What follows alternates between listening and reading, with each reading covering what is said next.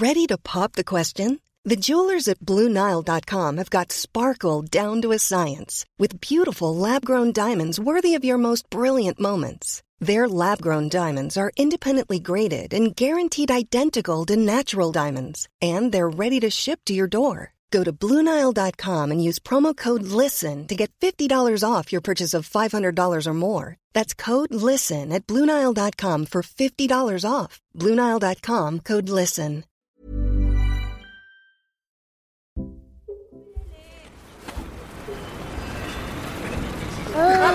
Jo, on va aller chercher du pain Avant d'avoir un enfant, quand je faisais mes courses, je passais inaperçue. Ça t'intéresse les éclairs? Je suis peine, petite. Ah, c'est gentil. Merci, regarde, Jo, on t'a donné une petite chouquette. Merci beaucoup. Bonne Depuis que j'ai Jo, on me parle beaucoup plus. Selon sa tenue, on me dit que mon fils est mignon ou que ma fille a de beaux yeux bleus. Généralement, j'ai un petit moment d'hésitation. On parle de qui là Ouais, pousse Jo, pousse Jo. Bravo Jo, bravo. Je sais bien que j'ai un enfant. C'est juste que j'ai pas l'habitude d'entendre des mots genrés pour le décrire. Eh, ça valait le coup du vélo quand même, Jo. Mes proches et moi, on en parle comme d'un bébé ou d'un enfant.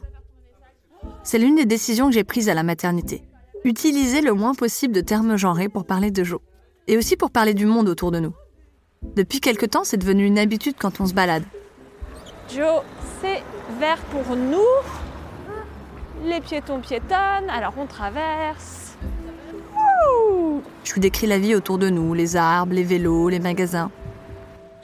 Mais la vérité, c'est que ça me demande beaucoup d'énergie de dégenrer mon langage. Parce que notre langue est très genrée, et parce que c'est difficile de changer ses habitudes, de trouver les bons mots au bon moment.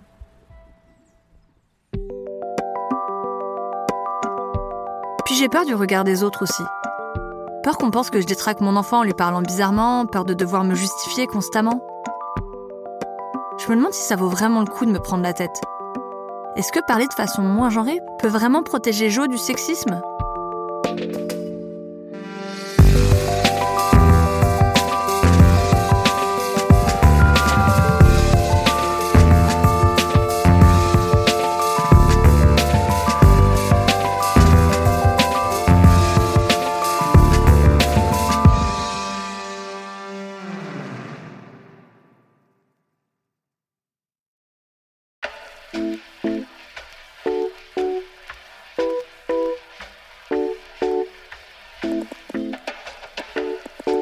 Quand j'ai demandé à René, Gabriel et Martin si elles et ils faisaient attention à la façon dont ils parlaient avec leurs enfants, ils m'ont tous dit plus ou moins la même chose. Salut, salut Aline, c'est Martin et Colline. Là, c'est Martin et sa compagne Colline. Il y a des trucs auxquels on fait attention, notamment, euh, tu vas donner toujours les, autant que possible les, les options, tous et tout, tous les garçons et les filles, euh, des doublets comme ça. Parents plutôt que père ou mère, euh, moi j'essaie de le faire depuis quelques temps, un peu plus. Les options aussi, euh, si un jour tu as euh, un amoureux ou une amoureuse. je pense qu'il y a notre épuisement permanent qui fait que on n'a pas l'esprit en fait à penser dans le quotidien, dans l'action, ces, ces questions-là, alors qu'en fait, ça serait typiquement le genre de choses qu'on pourrait faire. Sans doute aussi parce que euh, on a découvert ces, ces questions euh, assez tardivement. euh, Oui, je pense que quand il était bébé, c'était moins. Ouais, ça- ça existait questions pas encore, donc on a déjà non, des- si, c'est- il sait, mais on s'en Ouais, on s'en rendait pas compte, ouais. On n'en parlait pas. On n'en parlait pas et tout. C'est vrai que depuis la naissance de Cyrus, il y a 7 ans, notre réflexion sur le lien entre le langage et le sexisme a bien évolué. C'est ce que prouve l'apparition de l'écriture inclusive et du pronom neutre yel. Pour en savoir plus sur le rôle du langage dans le maintien des stéréotypes de genre, j'ai rencontré un psycholinguiste. Je m'appelle Pascal Kikax, euh, je dirige l'équipe de psycholinguistique et psychologie sociale appliquée de l'Université de Fribourg. Je travaille beaucoup sur le langage, mais également beaucoup sur euh, la notion de stéréotype et sur la notion d'androcentrisme. Selon Pascal Gigax, notre manière de parler influence directement la façon dont on perçoit la réalité. C'est une vieille idée qui a été euh, plutôt investiguée déjà euh, il y a plus de 100 ans maintenant par euh, les anthropologues Edouard Sapir et son assistant Benjamin Leaworth. Si une ethnie a que deux mots, par exemple pour les couleurs, cette ethnie ne verra que deux couleurs. À Fribourg, on travaille plutôt sur une idée qui vient d'un psychologue, Dan Slobin, qui lui voit plutôt dans le langage quelque chose d'attentionnel. C'est-à-dire que le langage va attirer notre attention vers quelque chose qui est des fois pertinent, mais des fois qui n'est pas pertinent. Et l'idée derrière ça, c'est qu'en attirant l'attention sur une chose en particulier, on la rend importante. C'est le cas pour le genre, par exemple.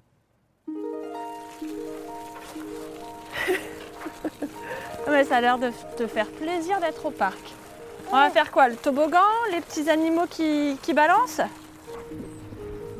Quand Jo a eu un an, on a commencé à aller au parc ensemble. Je me suis mise à faire très attention aux mots que j'utilisais pour parler des autres enfants. Je veille à dire l'enfant plutôt que la fille ou le garçon. Je veux pas lui donner l'impression que le genre est la première chose qui les définit et que Jo y prête une attention démesurée. Mais parfois, quand je fais ça, j'avoue, ça sonne bizarre. Tu fais quoi Tu restes sur la trottinette ou tu descends? Tu veux regarder l'autre enfant? L'autre enfant avec son parent là?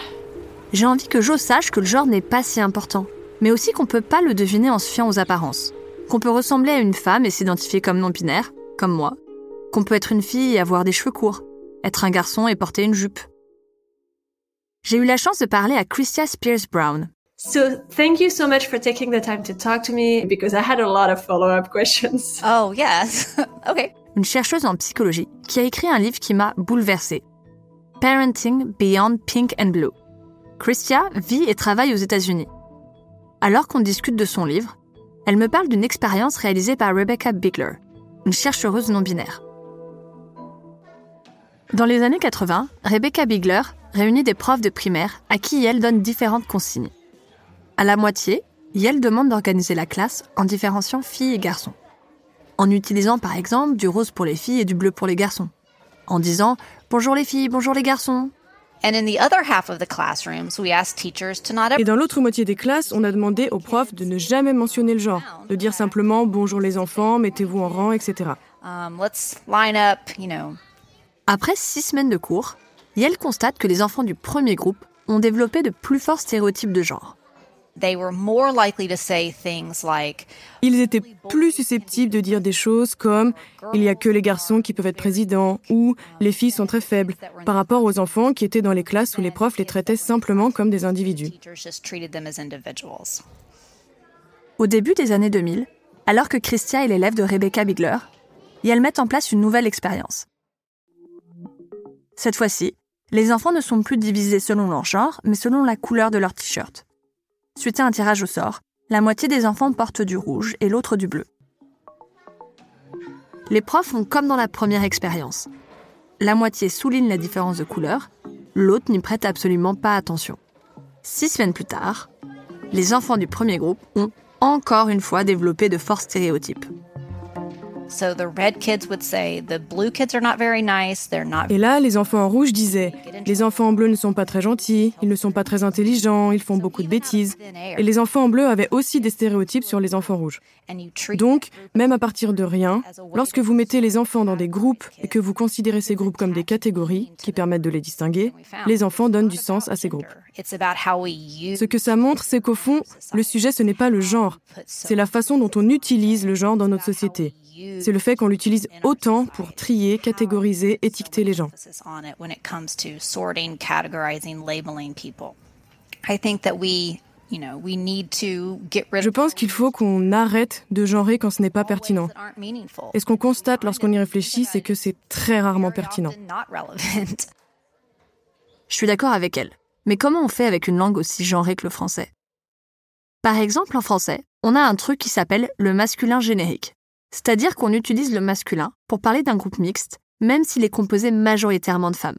Malgré mes efforts, ça m'arrive de dire Arthur, Nora et Emma sont contents. Et on l'utilise aussi pour parler d'une personne dont on ne connaît pas le genre a priori. Comme quand on dit Tu devrais aller voir un médecin. Pascal Gigax m'explique que ce masculin générique est loin d'être neutre. Le, le cerveau, il a peu de temps, il a peu de ressources et il n'a pas envie de prendre trop de ressources. Si vous avez un masculin qui est là, c'est très très facile de faire masculin égale homme. C'est le plus facile parce que c'est la première chose qu'on apprend. C'est aussi ce qu'on voit de plus fréquent en fait. Donc les deux, ces deux éléments-là, l'élément d'apprentissage et l'élément d'exposition, en font un candidat parfait pour notre cerveau. Masculin égale homme. Ça ne veut pas dire que masculin égale autre chose, c'est pas possible, mais dans cette idée d'économie, bah, c'est quand même ce qui est le plus logique. J'ai une question pour vous.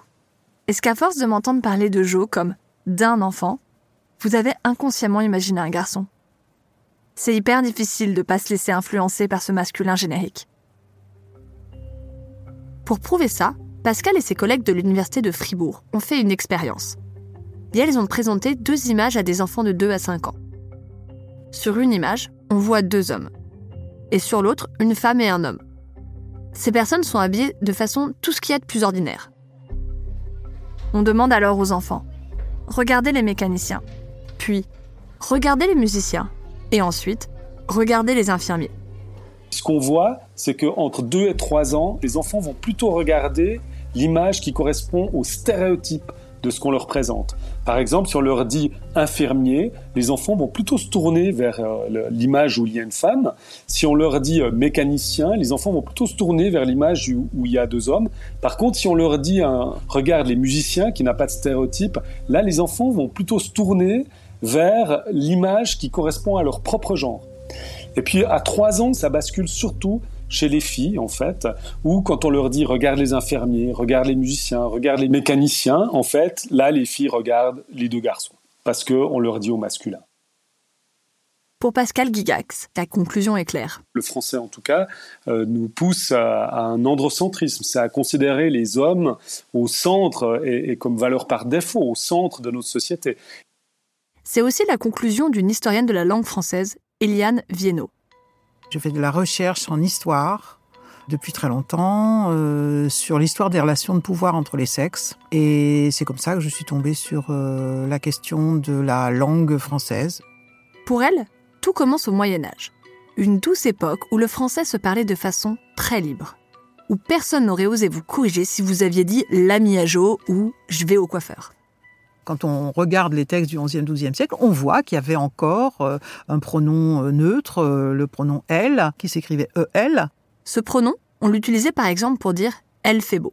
On voit qu'il y avait un pronom féminin, li, qui a disparu aussi. Li, c'est l'équivalent de lui. Hein. Je lui parle pour une femme, je lui parle pour un homme. On voit des choses comme ça. On voit aussi ça, ça dure plus longtemps que le, que le Moyen Âge, que toutes les femmes sont désignées au féminin. Il n'y a pas un mot il n'y a pas un métier, une fonction, une dignité, si elle s'applique à une femme qui n'est pas au féminin. Si on avait dit aux gens du XIIIe ou XIVe siècle que cette dame, elle est président, euh, ils auraient éclaté de rire, quoi. Euh, ils auraient dit, c'est ah ben, euh, c'est quoi votre problème C'est une dame, elle est présidente. Et puis les choses évoluent avec la création des universités au XIIIe siècle. Il y a une classe lettrée qui se met en place, qui, est les universitaires, on va dire, grosso modo, qu'on appelle la clergie à l'époque, qui sont des hommes chrétiens, il n'y a que des hommes chrétiens, rien d'autre. Et ces gens-là euh, sont, pendant quelques siècles, avant qu'on invente l'imprimerie, ils sont un peu tout seuls en piste. Enfin, je veux dire, c'est les seuls euh, lettrés, ils vivent entre eux. Les puissants leur demandent d'écrire des trucs, ils les écrivent, euh, ils maîtrisent plein de, plein de langues, etc. C'est ces gens-là qui changent le français. Alors, est-ce qu'ils l'ont voulu? Est-ce qu'ils avaient une, des idées masculinistes? Est-ce qu'on n'en sait rien parce qu'ils ne se justifient pas. C'est nulle part écrit. On, va supprimer tel pronom parce qu'il nous barbe et que il c'est tellement mieux. On n'a pas de preuve que la masculinisation de la langue ait été délibérée à l'époque. En revanche, on sait que ça l'a été au début du XVIIe siècle. Eliane m'explique qu'à ce moment-là, grâce au développement de l'imprimerie, les femmes sont de plus en plus présentes sur la scène culturelle et intellectuelle. Et euh, je pense que c'est ça qui a le plus excité, énervé un certain nombre de lettrés au XVIIe siècle, c'est de voir que des femmes qu'on handicapait un maximum en les empêchant d'aller à l'université, en les empêchant d'aller à l'équivalent du lycée, en les empêchant euh, d'aller dans les, dans les académies, en les empêchant d'aller partout, eh bien, il y avait quand même des femmes qui parvenaient à faire carrière dans les lettres, à avoir des, des listes de publications importantes, à avoir des pensions du roi euh, et à faire des succès de librairie extraordinaires Puisqu'ils ne peuvent pas les empêcher d'imprimer leur travail, ils ont une idée changer la langue pour les invisibiliser. Ils décrètent que désormais, on n'ira plus autrice, peintresse, philosophesse, poétesse ou encore médecine, mais auteur, peintre, philosophe, poète, médecin. Les obliger à porter des noms masculins est une manière de les désigner comme transgresseuses Et donc, essayer de faire que leur, leur, exemple ne fasse pas boule de neige, au contraire, qu'elles soient euh, tout de suite perçues comme des femmes qui transgressent et qui vont avoir la vie très difficile. Et puis, ces grammairiens créent de nouvelles règles. Par exemple, s'il y a plusieurs mots dont les genres sont différents, il faut que le plus noble l'emporte, c'est-à-dire le masculin. Il devait y avoir des gens qui, étaient, qui leur demandaient mais pourquoi? De quoi parlez-vous exactement? Puisque de temps en temps, il y en a qui s'expliquent. Et quand ils s'expliquent, ils disent bah, bah oui, le genre masculin est considéré comme le genre le plus noble à cause de la supériorité des hommes sur les femmes, des mâles sur les femelles. Là, on a des phrases euh, qui sont écrites noir sur blanc, qui sont publiées dans les grammaires, qui sont publiées euh, dans les articles de l'époque, etc., qui, qui montrent une volonté de mettre la langue davantage au service des hommes qu'elle ne l'était. Dans notre beau pays, ces idéologues ont bénéficié d'une institution toute puissante, l'Académie française, qui est créée en 1635. Avec un budget royal, littéralement, et un monopole sur l'écriture des dictionnaires, l'Académie a pu imposer sa vision du monde androcentrée et misogyne. Dans leur volonté de rendre le masculin omniprésent, ils s'attaquent aussi au pronom neutre ça. À défaut de pouvoir l'interdire, ils le déclarent d'usage populaire. Donc si vous voulez être une personne distinguée, euh, vous n'allez pas utiliser, vous n'allez pas dire ça pleut, vous allez dire il pleut. Et puis vous allez dire euh, quelle heure est-il Alors que c'est absurde, hein, l'heure c'est féminin, donc si à la limite on, met un pronom pour euh, appuyer ce mot, on devrait dire quelle heure est-elle plus on réfléchit, plus on se rend compte que c'est un, grand nombre de remarques qu'on nous fait pour parler plus distingué. En fait, c'est à la fois plus distingué et plus masculin. Hein, ça va ensemble. Ok, donc l'usage du masculin n'est vraiment pas neutre. C'est pour ça que depuis quelques décennies, des féministes, comme Eliane Viennot, cherchent à démasculiniser la langue française, à la rééquilibrer pour que le féminin y retrouve sa place.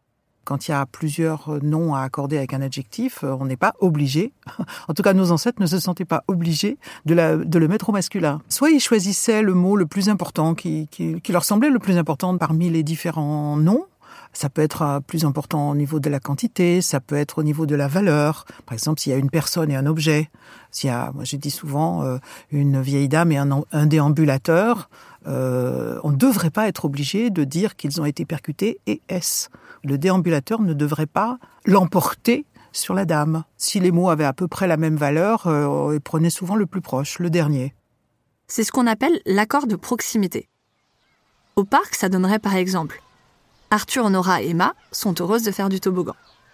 Cela dit, paradoxalement, ça peut être encore plus intéressant de dire Nora, Emma et Arthur sont heureux, parce que l'ordre des mots n'est pas anodin. Inconsciemment, quand on veut faire ressortir un élément, quand on estime que c'est le plus important, on le met en premier. On parle toujours de mari et femme, jamais de femme et mari. On peut donc démasculiniser la langue française. Mais est-ce qu'on pourrait pas carrément la dégenrer Employer plus de termes neutres?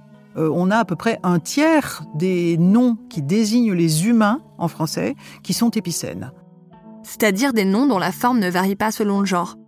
Ces mots, je les utilise le plus souvent possible. Mais le problème, c'est que dès qu'on ajoute un article, un participe passé ou un adjectif, c'est le grand retour du genre. À quelques exceptions près. Il y a énormément d'adjectifs qui se disent de la même manière au masculin ou au féminin, comme nul ou civil, et ça s'écrit différemment. Ça ne sert à rien que ça s'écrive différemment. Ça devrait s'écrire de la même façon. On pourrait écrire nul euh, comme ridicule. Donc on pourrait faire baisser la pression euh, du genre, la contrainte du genre, mais on ne peut pas s'en passer en français. Voilà, c'est comme ça. Pour l'instant on ne sait pas faire. Avec ma sœur, à la naissance de Jo, on a essayé d'employer de nouveaux adjectifs neutres, des néologismes comme bello ou eurux qu'on retrouve pas mal dans les milieux féministes et queer. Mais ça n'a pas tenu. Je suis pour un, objectif simple, pour que les francophones en général, euh, peu lettrés, très lettrés, moyennement lettrés, se sentent très à l'aise avec leur langue. Donc, eurux, je, je suis, je, je prends pas.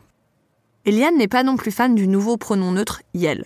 En anglais, si vous enlevez euh, he or she et que vous mettez they, ça change rien au reste de la phrase parce qu'il n'y a pas d'autres euh, catégories grammaticales qui demandent de choisir entre le féminin et le masculin. Mais en revanche, euh, dans nos langues, même si on commence par un pronom euh, non genré, on a le même problème. Voilà, est-ce que Yel est content ou est-ce que Yel est contente euh, Ou est-ce que Yel est les deux? C'est-à-dire que trois mots plus tard, il faut choisir si c'est du féminin ou du masculin parce qu'on a un adjectif qui demande le choix. J'avoue que c'est pas facile à utiliser à l'oral. J'ai pas le réflexe encore. Mais je l'utilise beaucoup à l'écrit. Ça me permet de rien dévoiler du genre assigné à Jo en ligne. Et en vrai, à force de me voir l'utiliser, mes proches se sont mis à faire pareil. Même certains et certaines qui partagent pas mes opinions. On verra bien si ce pronom est adopté par la société. D'ici là, je pense que d'autres néologismes pourraient se démocratiser. Je suis euh, de plus en plus pour les, néologismes euh, de la catégorie des noms, genre euh, actrice ou chercheuse. Tout le monde entend chercheur et chercheuse dans le, dans le mot chercheuse. Et l'idée à laquelle je suis parvenue, c'est qu'il faut faire de ces mots, si on veut vraiment qu'ils soient efficaces et, et faciles à utiliser, c'est qu'il faut en faire des mots féminins comme on a le mot personne. Quand on dit une personne, euh, une personne très compétente, ça peut être un homme ou ça peut être une femme, simplement parce que le mot personne est un mot féminin. Et si on en fait des mots féminins, ben voilà, on dit, on dit euh, cher euh, au féminin. les actrices étaient très satisfaites et on se prend pas les pieds ni, ni la plume ni la langue dans des questions de, de double accord, etc., etc. Ce qui est pas plus mal parce qu'aujourd'hui on a un déficit dans l'ensemble des mots Hein, euh, du français, on a un déficit net du côté des féminins, alors qu'au Moyen Âge, c'était le contraire. J'adore le mot personne. Mais quand je parle de personnes qui font le ménage, plutôt que de femmes de ménage, des parents qui accompagnent leurs enfants au parc, plutôt que des mères, est-ce que je suis pas en train de donner une vision biaisée de la réalité à Jo? De masquer une situation inégalitaire? J'ai parlé de cet exemple du parc à Christia Spears Brown.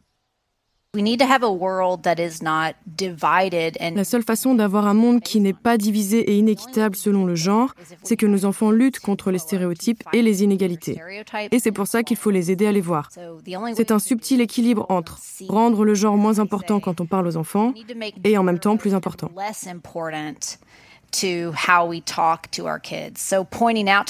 Par exemple, en signalant aux enfants Ouais, t'as remarqué qu'il n'y a que des mamans au parc? J'ai l'impression que ce sont les mamans qui passent le plus de temps avec leurs enfants. Je me demande pourquoi. Et donc, avoir une conversation ciblée, de sorte qu'ils notent à la fois que le genre ne devrait pas être important, mais qu'il l'est quand même parfois. Un enfant de 4 ans ne va pas comprendre le concept de patriarcat. Mais on peut lui dire que c'est injuste que les filles n'aient pas le droit de faire ça, ou que les garçons n'aient pas le droit de faire ça. Donc on peut se mettre à hauteur d'enfant et se concentrer sur, bon, qu'est-ce qu'on peut faire? Au lieu de juste s'attarder sur le fait que parfois les gens ne sont pas gentils avec les autres, on va réfléchir à comment on peut aider. Et je pense que c'est une approche beaucoup plus positive des injustices.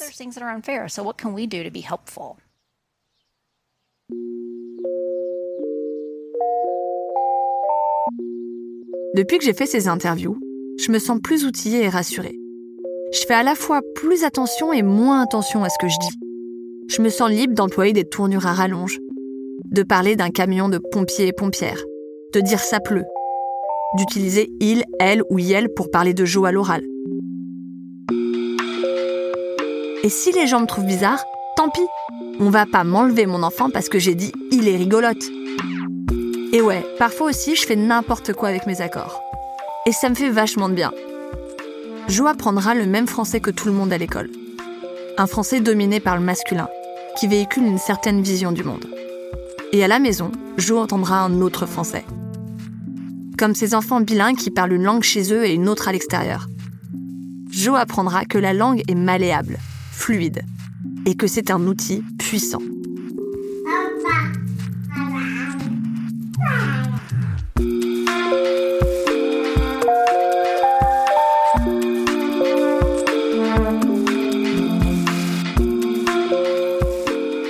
D'écouter Bienvenue bébé. Si cet épisode vous a plu, n'hésitez pas à nous laisser des étoiles sur Apple Podcast ou Spotify. L'épisode suivant sortira mercredi prochain. Vous pouvez retrouver en description tous les articles et les livres mentionnés dans cet épisode. Bienvenue bébé est une série du podcast Le Journal, produit par Paradiso Média. Écrite et racontée par Aline Laurent Maillard et produite par Suzanne Collin. Théo Albaric a monté, réalisé et mixé les épisodes.